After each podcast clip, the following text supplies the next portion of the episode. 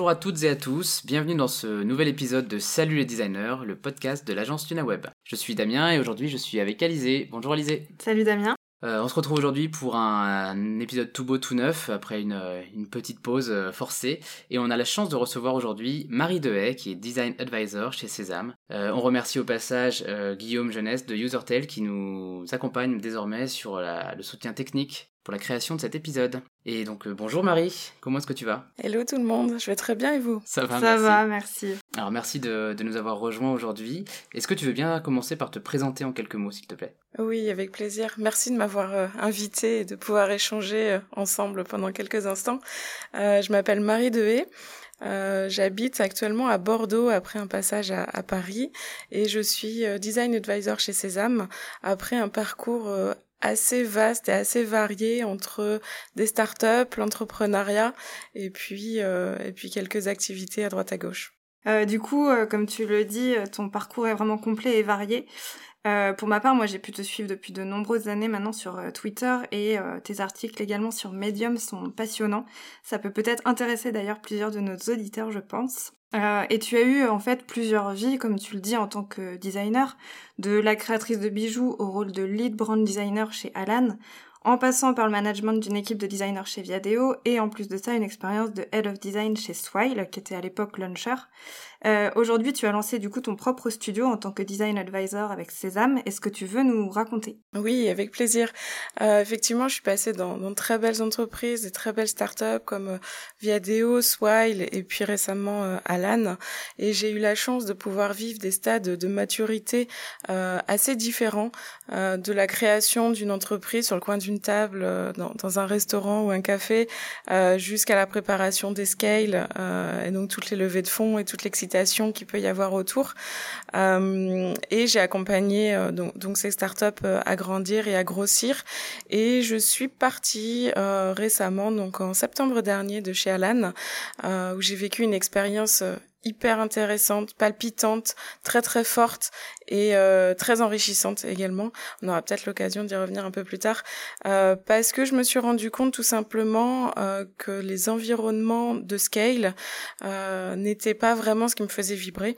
J'étais plutôt euh, à l'aise dans des environnements d'exploration, d'amorçage, de création euh, où je ressens un peu plus de challenge et de vibration. donc une fois que mon, mon aventure était passée, j'ai j'ai laissé la place avec euh, plaisir et j'ai lancé donc euh, Sésame euh, pour une nouvelle aventure. On va reparler tout de suite de, ton expérience actuelle de design advisor, mais je me permets de revenir un tout petit peu en arrière.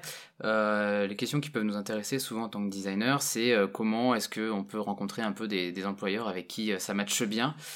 comment sont passées tes, tes rencontres avec tes présents employeurs? Comment est-ce qu'ils sont tombé sur ton profil entre guillemets ou est-ce que c'est toi qui es allé les voir euh, Est-ce que tu peux nous raconter ça? Alors sans prétention, je suis pas allée les voir. Euh, je pense que le métier des, designers euh, depuis quelques années est assez recherché, surtout sur des postes seniors.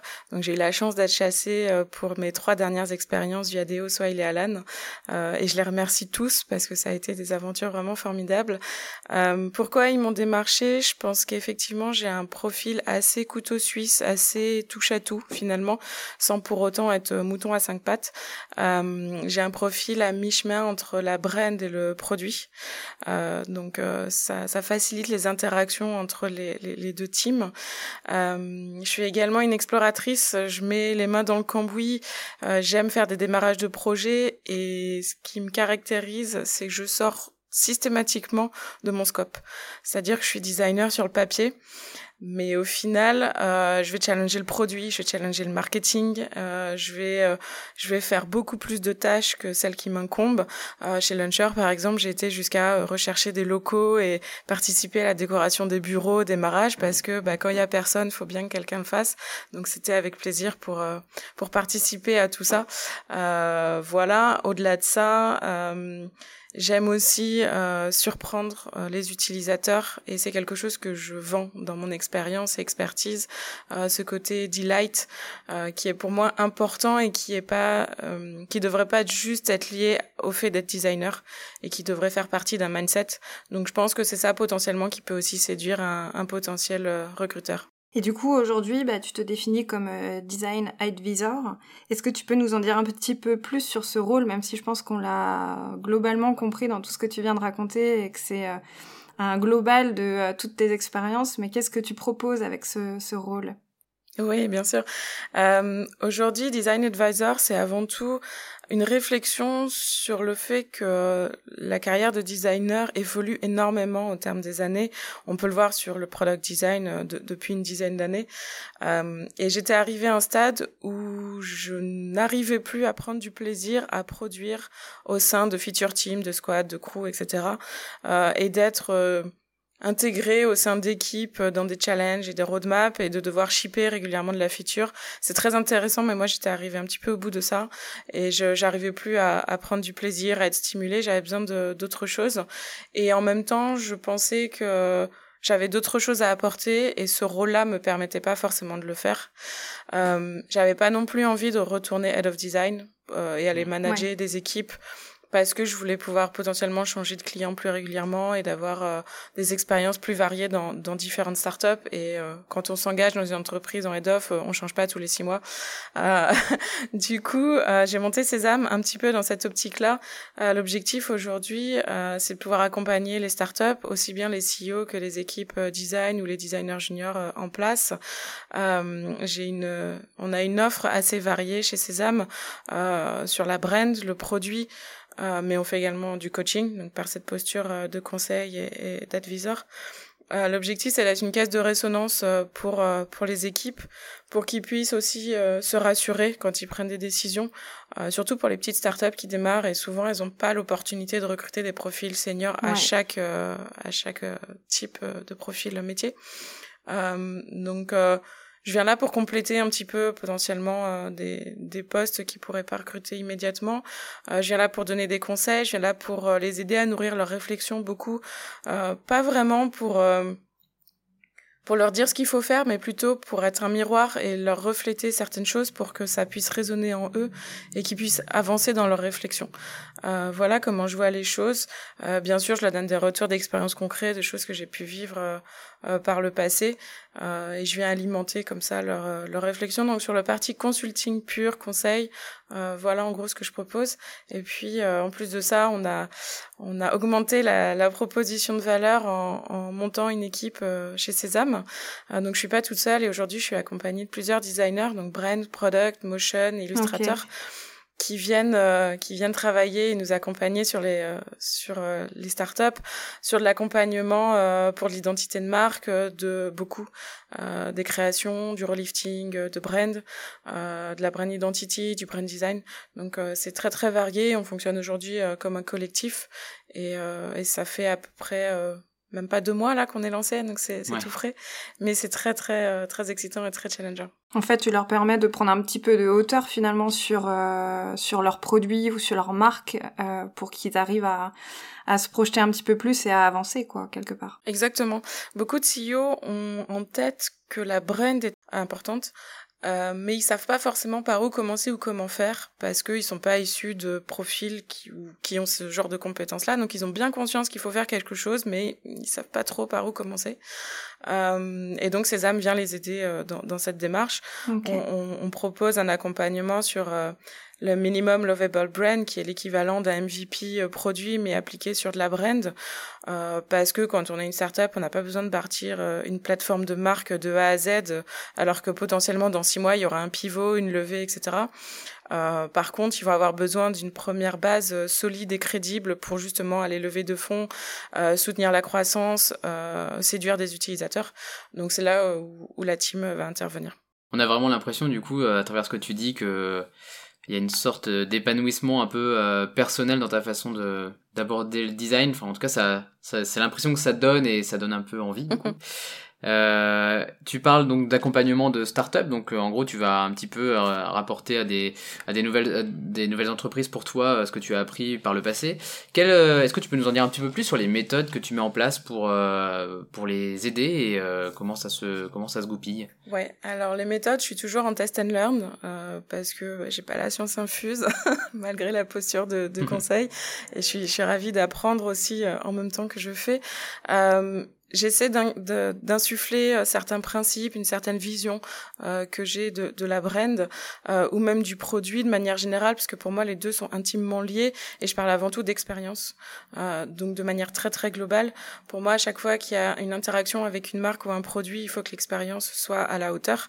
Euh, et donc pour ça, je vais leur demander de presque construire euh, ces principes aussi euh, en interne euh, qui sont de dépasser les besoins des utilisateurs, de ne pas juste cocher les cases qu'on doit cocher, de bâtir de la confiance parce que c'est hyper important dès le démarrage d'une entreprise de bâtir une confiance avec une potentielle communauté ou ses utilisateurs. Je parle également d'un partage de valeurs qui est au-delà même de l'identité de marque, mais des valeurs fortes. Mm. Pour moi, une startup a aussi cette mission-là euh, de devoir partager certaines euh, valeurs pour s'inscrire dans, dans, un écosystème euh, et d'être inspirante, pouvoir recruter certains talents, euh, de porter une mission, etc. Euh, je vais les aider à élever l'expérience de manière générale, donc aussi bien sur le produit que sur la brand. Donc ça passe par plein de, de problématiques euh, très vastes mais euh, l'objectif c'est de les level up et qu'ils passent euh, un cran supérieur. Et euh, et tout ça pour le faire je pense qu'il faut être euh, simplement euh, honnête et authentique. On parle souvent de transparence dans les startups et notamment chez Alan dans ma dernière expérience. Pour moi c'est une valeur très très forte de pousser la transparence à l'extrême et Alan me l'a très bien appris. Et de ça demande un effort en fait d'être transparent parce que ça montre euh, des potentielles vulnérabilités, euh, ça montre des choses qu'on n'a pas forcément envie de montrer, euh, des, euh, des, ça oblige à communiquer d'une certaine façon et c'est pas pas forcément évident. Donc j'essaie aussi d'insuffler ça dans, dans ma façon de travailler. Euh, L'authenticité aussi me tient énormément à cœur, de rester soi et de pas aller prendre la grosse tête, de pas s'imaginer des choses et de raconter une, histoire qui soit réelle et pas juste inventée pour des fins euh, marketing, on va dire. Euh, voilà en gros les grands principes que j'essaie de d'avoir au quotidien et, et avec mes euh, mes collaborateurs euh, dans les façons de travailler pour être un peu plus concrète euh, sur le produit sans surprise. On utilise les méthodes de product et design thinking euh, avec le double diamant et, et la, la, la, le framing making etc que je pense tout le monde reconnaîtra. Euh, on s'appuie également sur la méthode du MVP et donc MVB comme je l'ai évoqué euh, tout à l'heure euh, beaucoup de test and learn. Euh, faut pas avoir peur euh, d'essayer, d'itérer, d'échouer, de recommencer. Euh, et même en tant que prestataire, je pense que c'est important de garder cette euh, flexibilité et souplesse avec avec ses clients. voilà. En gros, comment ça se passe aujourd'hui. Trop bien, c'est hyper inspirant en tout cas. Et on a, en fait, on a l'impression que partout où tu passes, tu mets un peu de magie. C'est, euh, tu redors des identités, tu vas simplifier euh, des interfaces parfois, tu vas les rendre beaucoup plus mémorables et tout ça. Et moi, je voulais savoir euh, d'où tu tires ton inspiration lors des phases de recherche et de conception. On a pu le voir même dans un article, je crois, sur Sésame où euh, où tu imagines du coup tout un univers un peu graphique et euh, de là ça a changé un petit peu d'idée et de euh, voilà. Comment tu t'inspires de tout ça? Qu'est-ce qui te donne cet objectif? Merci déjà pour le compliment parce que le fait que ça se ressente déjà c'est énorme et ça me touche beaucoup donc euh, merci. L'histoire de la magie, ça fait partie de moi en fait et de ce que je suis. Et pour rien vous cacher, quand euh, j'ai lancé Sésame, je l'ai pas lancé au hasard. Entre Alan et Sésame, j'ai eu un accompagnement avec le cabinet euh, Chance qui euh, fait du coaching en ligne, du bilan de compétences de manière très moderne et très accessible. Et ça a été une véritable introspection euh, qui m'a permis de faire le point sur euh, sur euh, mon métier, où est-ce que j'en étais, qu'est-ce que je voulais faire, plus faire, et potentiellement les rêves que j'avais oubliés ou que j'avais mis de côté pour euh, plein de raisons. Et Sésame est né de ça en fait, est né de cette introspection et de cette envie de vouloir faire ressentir des choses aux gens le Covid a énormément aidé, on va pas se, on va pas se mentir non plus, ouais. euh, sur euh, sur ces moments où chacun, je pense, s'est recentré euh, intimement. Donc l'inspiration, euh, je la tire d'abord de ce que je suis, de ce que je ressens, de mes propres émotions et de ma façon d'être, là où je veux aller, là où je veux emmener les choses et les gens. Euh, et ensuite, de manière plus pragmatique, je suis quelqu'un de très intuitif euh, et j'ai ce que j'appelle des antennes, euh, mais pour tout. C'est-à-dire que je suis en alerte systématique sur tout ce qui se passe euh, au quotidien et ça va venir nourrir en fait ma pensée créative. Donc ça va être mon entourage proche, ça va être les apps et les outils que je vais utiliser au quotidien. Ça va être le monde de la publicité qui est quand même vaste. Ça va être la mode, la décoration, tous les sujets lifestyle qui existent aujourd'hui et qui sont euh, énormément nourris en plus par les interfaces euh, sur, sur, Internet. Euh, le print qui revient un peu plus en force depuis quelques temps et qui est une superbe source aussi d'inspiration. je vais faire du benchmark, bah, comme tout designer j'espère, sur Dribble, Behance, les portfolios des designers que je vais croiser pendant des process de recrutement, des case studies que je, que je fais passer, beaucoup d'articles médium, Twitter, enfin voilà, Instagram, tous les réseaux sociaux. Ouais également beaucoup de veille sur euh, à l'époque il y a eu une petite pause mais sur les musées euh, les films les séries et tout ce qui est dans ces univers euh, cinématographiques que j'apprécie beaucoup. Pour moi en fait tout est design tout est expérience et finalement tout est émotion. Il faut juste savoir le regarder sous un autre angle et c'est comme ça que je fonctionne depuis toujours.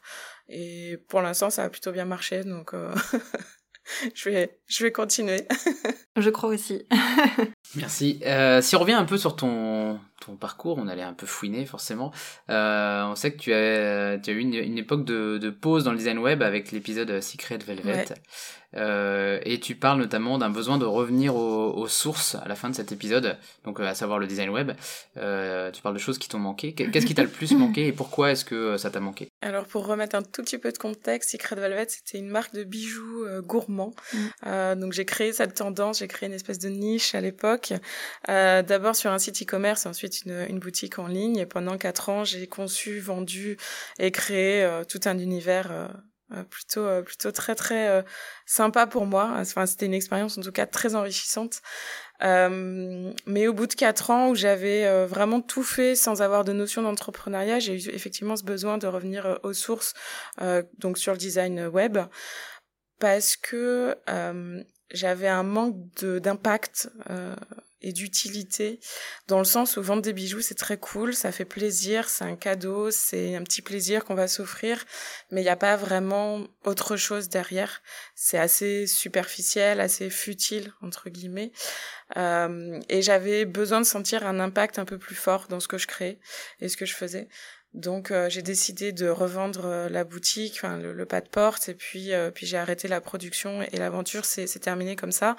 J'avais aussi besoin de me faire challenger sur certaines choses, de retravailler en équipe parce que j'étais toute seule pendant quatre ans, de continuer à apprendre, même si dans cette expérience j'avais appris beaucoup de choses, mais plutôt sur la gestion de site e-commerce, la transaction client, etc. Euh, voilà, je pense que c'est pas mal de petites raisons qui m'ont poussé à, à, revenir euh, dans le web. Euh, du coup, moi, je reviens un petit peu sur la question d'avant où tu parles de tout ce qui t'inspire au quotidien, euh, que voilà les musées, les réseaux, les séries, etc. Et du coup, est-ce que justement tu as en tête un événement, une rencontre, une lecture ou une autre prise de conscience qui t'a fait un jour devenir une meilleure designer? Alors, meilleur designer, je sais pas. en tout cas, qui m'a euh, qui t'a marqué, impacté ou influencé. Oui, j'en ai j'en ai plusieurs. Euh, j'ai été faire une conférence à Budapest euh, il y a quelques années maintenant et j'ai euh, assisté à une conférence de Joël March et même si aujourd'hui je me souviens pas du contenu de la conférence, j'ai essayé de la retrouver, je me souviens de ce qui m'avait fait ressentir pendant cette conférence et qui m'avait poussé à vouloir davantage me documenter, à vouloir continuer à me former, à aller échanger avec des pairs, etc. Donc euh, ça, ça a été un élément déclencheur euh, dans, dans, ma carrière de designer euh, et je me rappelle. j'ai également eu une prise de conscience pendant cette introspection personnelle avec Chance, dont je vous ai parlé tout à l'heure. j'ai eu également des rencontres dans les dans les startups que que que j'ai accompagné, euh, notamment chez Alan, euh, Edouard, qui est le, le, head of design euh, chez Alan aujourd'hui, euh, qui m'a aidé à, relativiser sur énormément de choses et finalement de se dire que rien n'était grave. Et je pense que c'est quelque chose d'important pour un designer. On a peut-être tous ce biais de mettre un peu trop de, de soi dans les designs. Euh, pas forcément de l'ego, mais plutôt de l'investissement personnel, parce que quand on design, finalement, c'est un peu comme un investissement. On, met du temps, on met de la créativité. Mmh. Et j'ai appris à relativiser en me disant, euh, c'est pas grave, t'es ni remplaçable, ton travail, on peut le jeter du jour au lendemain, et c'est pas grave en fait, c'est ok. Et ça m'a débloqué pas mal de choses euh, dans mon esprit. Ça arrivait assez tardivement, mine de rien. Mais je le remercie pour ça parce que c'était euh, une bonne prise de conscience. Euh, sous un tout autre sujet, chez Swile, cette fois-ci, ça a été une rencontre plutôt avec les développeurs avec qui je travaillais euh, étroitement. Et euh, il faut savoir que chez Swile à l'époque, alors peut-être que ça a changé aujourd'hui, mais il n'y avait pas de produit euh, en termes métiers. Il n'y avait pas de PM, il n'y avait pas de PO, il n'y avait pas de CPO. Euh, le produit était fabriqué par les product designers en relation hmm. avec les, euh, les devs. Ouais. Et donc du coup, on s'est fait énormément de nœuds au cerveau à essayer de résoudre des problèmes sur un secteur qui était quand même assez euh, euh, vieux des titres restaurants. Euh, et le fait d'être challengé par des ingénieurs et des personnes qui ont une, un mindset complètement différent d'un créatif, c'était déroutant, mais j'ai appris énormément et ça m'a ça m'a aidé dans ma carrière aussi à voir les choses sous un autre angle et à, et à collaborer de manière euh, complètement différente. Donc je les remercie aussi parce que j'ai pas mal appris avec ça. Et, euh, et de manière générale, euh, j'ai eu aussi une grosse prise de conscience que le métier de product designer a évolué. Euh, Aujourd'hui, on a des profils qui sortent des écoles euh, avec des, des talents et des candidats qui sont extrêmement bons, des designers qui ont compris le mindset parce qu'on leur a appris directement, euh, ça fait partie de leur ADN. Dès le démarrage, ils ont les bons, les bons réflexes, les bons outils pour, euh, ouais. pour être un bon designer. Euh, moi, je l'ai appris sur le tas, donc euh, c'est pas un regret parce que bah, il n'y avait pas le choix. Mais euh, je me suis un petit peu euh, éloignée aussi de ça en me disant que c'était ok de pas pouvoir tout faire il fallait euh, il fallait l'accepter. Euh, par exemple, euh, aujourd'hui, un product designer, il faut qu'il ait euh, une appétence sur la data, il faut qu'il fasse de la recherche utilisateur, il faut qu'il soit aussi bon en résolution de problèmes qu'en création de concepts et de design. je pense que c'est ok passer un certain âge de se dire moi j'ai pas envie de le faire ou ça ne me correspond pas et je veux faire autre chose et, et juste de l'accepter euh, et de pas vouloir être le mouton à cinq pattes euh, que tout le monde recherche. Et qui n'est pas bon partout euh, finalement. Exactement. Du coup, en discutant avec toi, enfin, moi, ça me donne l'impression vraiment que t'es devenu, euh, enfin, que t'es au clair avec le designer que tu as envie d'être euh, que, que du coup même si tu es en amélioration perpétuelle tu es complètement euh, ok avec le fait de voilà la façon dont je fais le design aujourd'hui c'est la façon dont j'ai envie de le faire. Enfin, en tout cas c'est l'impression que tu donnes. Euh, et euh, maintenant ou même depuis un moment tu te retrouves à devoir recruter des personnes. C'est le cas notamment avec Sésame où tu te crées une sorte d'environnement de travail euh, donc t'as beau être au clair avec ce que tu veux être comme designer, mais est-ce que c'est c'est facile pour toi d'identifier les personnes avec qui tu as envie de travailler? Est-ce que tu sais ce que tu attends d'elles? Comment est-ce que tu les choisis entre guillemets? Alors facile non parce que je pense que recruter de manière générale c'est toujours difficile parce qu'il y a une part de de flou, il y a une part de d'humain et de perception qu'on peut pas capter euh, au démarrage. Donc c'est toujours un petit risque entre guillemets. Euh, par contre, à travers mes expériences passées, j'ai eu la chance de pouvoir recruter tout au long de ma carrière et donc de de perfectionner aussi les méthodes de recrutement.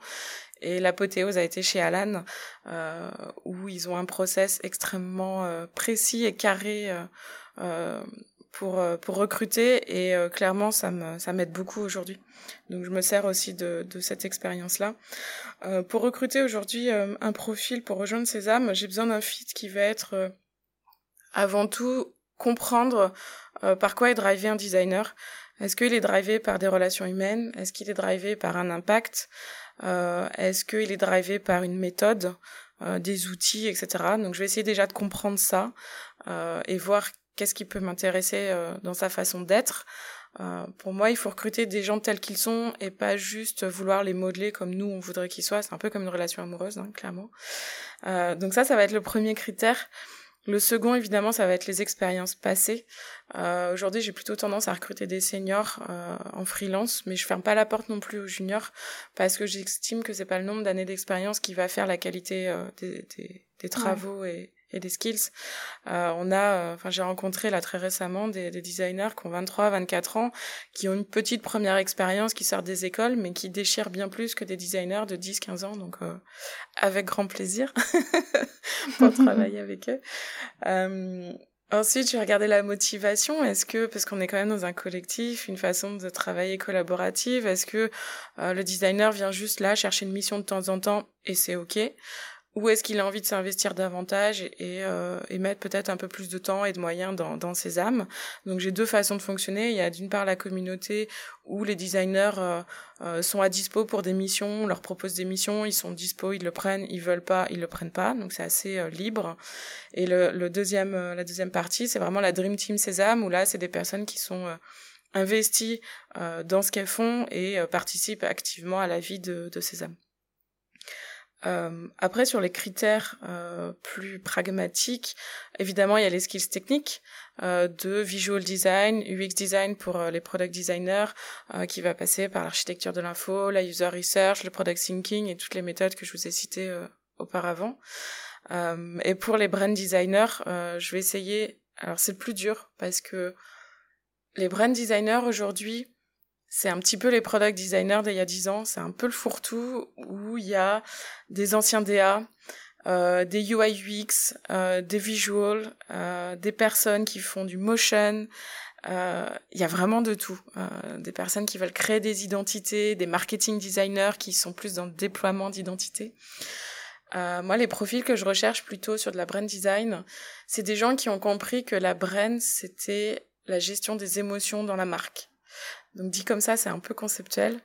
Mais en gros, effectivement, il y a la création d'identité de marque, qui est une partie assez classique. Mais il y a également comment on fait vivre la marque dans le produit. Comment on fait pas juste un coup de pinceau parce que bah, c'est pas très intéressant et on a besoin d'une profondeur euh, supplémentaire.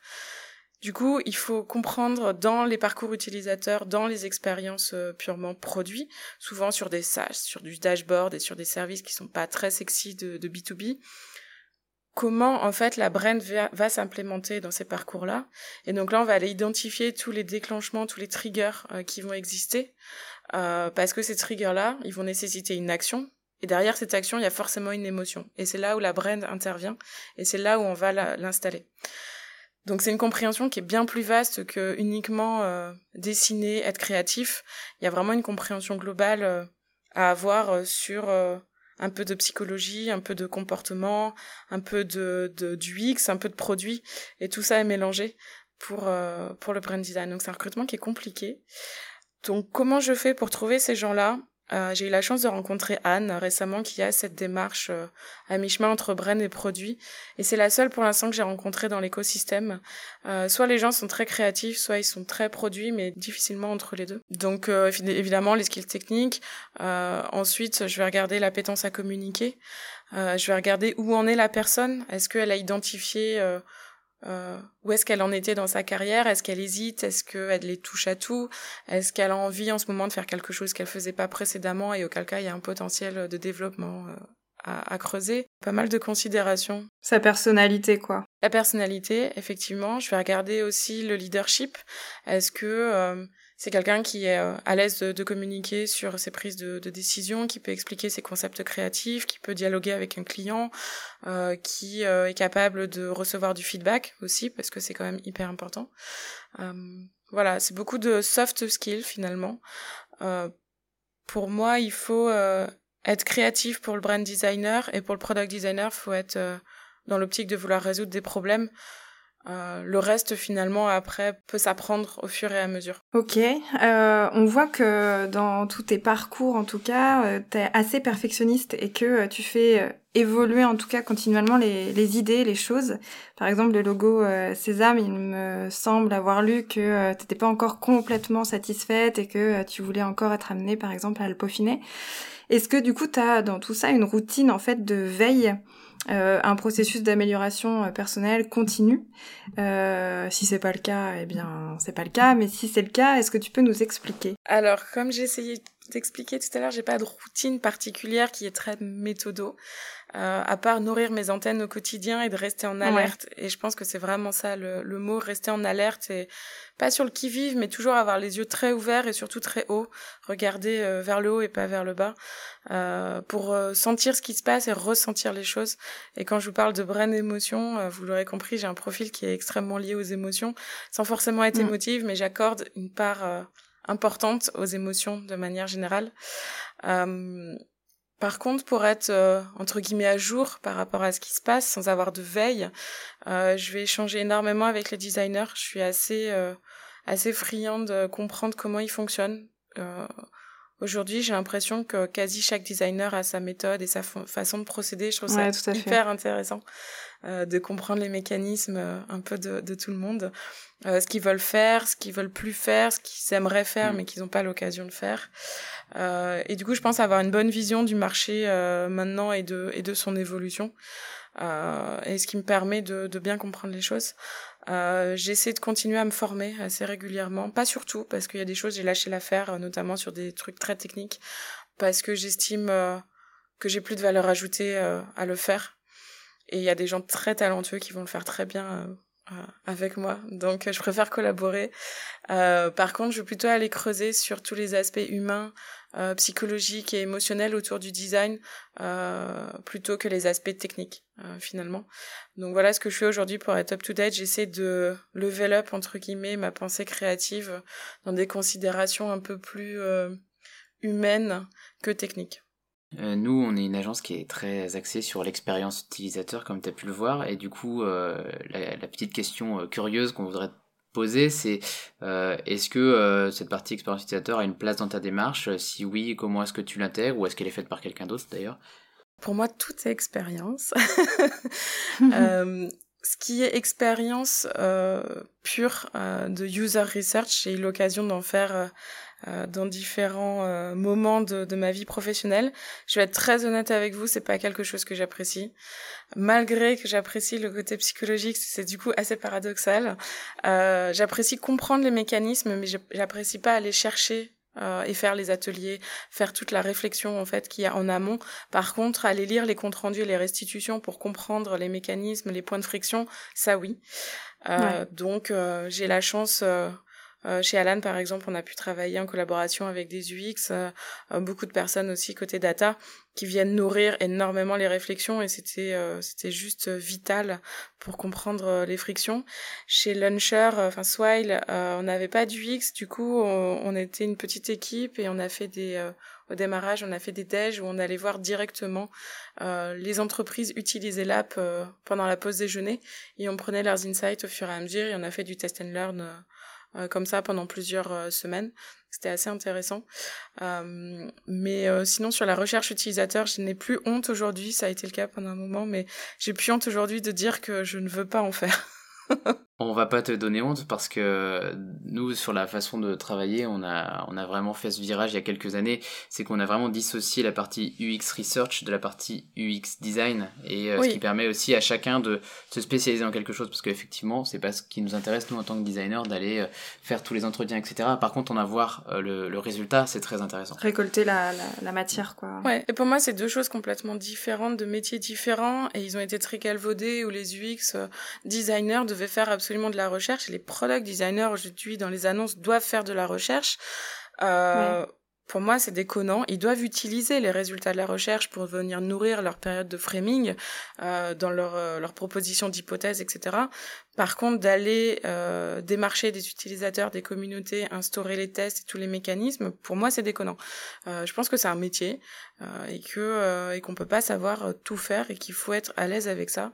Et c'est un petit peu ce que j'essaie aussi d'expliquer aux CEO quand ils recherchent un product designer et qu'ils veulent absolument qu'ils fassent de la data et de l'UX research je leur dis, bah, je comprends que vous avez peut-être pas le budget, mais c'est peut-être pas la meilleure des solutions. Euh, ouais, sûr. Aujourd'hui, vous allez mettre euh, euh, le, le, candidat en difficulté, donc euh, faisons autrement, et il y a plein de façons de faire autrement. Oui, comme tu dis, ça reste un métier. Euh, effectivement, si des UX designers font des entretiens utilisateurs, par exemple, il y a de grandes chances qu'ils arrivent à les faire, mais il y a de grandes chances aussi qu'ils émettent, enfin, qu'ils soient à la source de biais, de, de biais cognitifs, de biais cognitifs etc. Donc, euh, c'est pour le mieux. Je pense qu'il y a aujourd'hui de plus en plus une euh, séparation de ces deux métiers qui sont pour autant assez proches sur certains aspects. Complètement. Euh, et donc du coup, pour finir, on a une dernière question que l'on pose à chaque fois, la question un peu euh, enquiquinante. C'est est-ce que tu es capable de nous dire ce qui t'a bluffé ou inspiré dernièrement dans ton quotidien professionnel? Et si oui, est-ce que tu veux bien nous le partager? Avec plaisir. Euh, j'ai redécouvert, parce que je l'avais oublié, euh, l'agence Coto, que je pense euh, vous, connaissez, spécialisés en, en, branding. Je les ai redécouverts en fait à la ressortie du, du relifting de Skyscanner euh, et je me suis dit waouh, il s'est passé un truc. J'étais sur le site, je me suis dit il y a des choses qui ont bougé. J'ai fouiné et donc je suis retombée sur Koto et je me suis dit ok, euh, je comprends.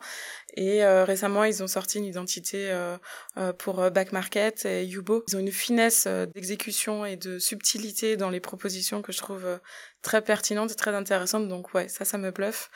Euh, je suis toujours aussi fan de Citymapper, même s'ils ont un petit peu complexifié leur, euh, leur UX. Euh, ils ont toujours eu une approche euh, assez friendly et justement dans l'émotion, mine de rien, avec un produit à la base pas très sexy du déplacement d'un point A à un point B. Donc euh, Citymatter pour leur, euh, leur UX irréprochable. Euh, et après, j'étais bluffée par d'autres choses qui sont passées, mais qui sont un peu plus vastes et qui vont être au-delà du métier de designer. Euh, il y a eu notamment l'avènement de la, des Dark Kitchen, euh, qui attire des restaurateurs traditionnels, mais aussi des entrepreneurs de la tech. Et on voit, suite à, à l'avènement et à, la croissance euh, des Deliveroo, Uber Eats, toute, cette food tech euh, saturée, une nouvelle façon de présenter les choses et ça m'a intriguée. Donc bluffé non, mais intriguée, ouais, euh, sur sur les dark kitchen. même constat autour de la mobilité douce. Il y a énormément de choses qui se passent depuis 5 cinq 6 ans autour de la mobilité douce, encore plus fort à Paris parce que évidemment la géographie oblige euh, à trouver des, des façons de transiter euh, rapides et peu coûteuses. donc je suis très très bluffée de voir des boîtes se monter en très peu de temps, proposer des solutions, alors certes imparfaites, hein, de, de vélo, de trottinette, mais il se passe quelque chose qui est assez intéressant et qui oblige les gens à se reposer des questions. Donc, je trouve ça plutôt cool. Et, euh, et le dernier truc qui m'a bluffé, euh, c'est suite au Covid et toute cette période de confinement, de d'introspection, il y a énormément d'initiatives et de startups qui sont en train de, de sortir euh, autour euh, du développement personnel, de la santé mentale, du bien-être, du mieux-être. Euh, il y a vraiment une euh, prise de conscience avec toutes les initiatives que ça comporte de l'être humain et de on n'est pas éternel et si on pouvait améliorer nos conditions de travail, notre façon de faire les choses et d'être sur cette terre, ça serait pas mal. Euh, et du coup, je vois plein de startups émerger en ce sens et je, suis très friande de voir comment ça va évoluer. Effectivement, c'est très inspirant en tout cas, ça va nous permettre aussi d'aller un petit peu euh, voir euh, tout ce que tu as pu dire sur cette dernière question, parce qu'il y a certaines, certains noms en tout cas qui moi me parlent pas, donc c'est vraiment intéressant et je vais aller creuser tout ça. En tout cas, merci Marie, c'était vraiment très intéressant. Merci à vous. Et j'espère que nos auditeurs et auditrices en auront appris un peu plus sur ce qu'est un design advisor avec toi. Euh, nous, on se retrouve en septembre après une petite pause pour euh, une nouvelle série d'entretiens avec celles et ceux qui font le design d'aujourd'hui. Vous pouvez retrouver du coup cet épisode et tous les autres sur les plateformes de podcast et euh, bien sûr n'hésitez pas à commenter cet épisode sur Apple Podcast et lui mettre 5 étoiles évidemment s'il vous a plu. Ça aide le podcast à être diffusé au plus grand nombre. D'ici là, on vous souhaite un très bel été. Merci Damien et puis à bientôt. Merci Marie. Salut. À bientôt, merci.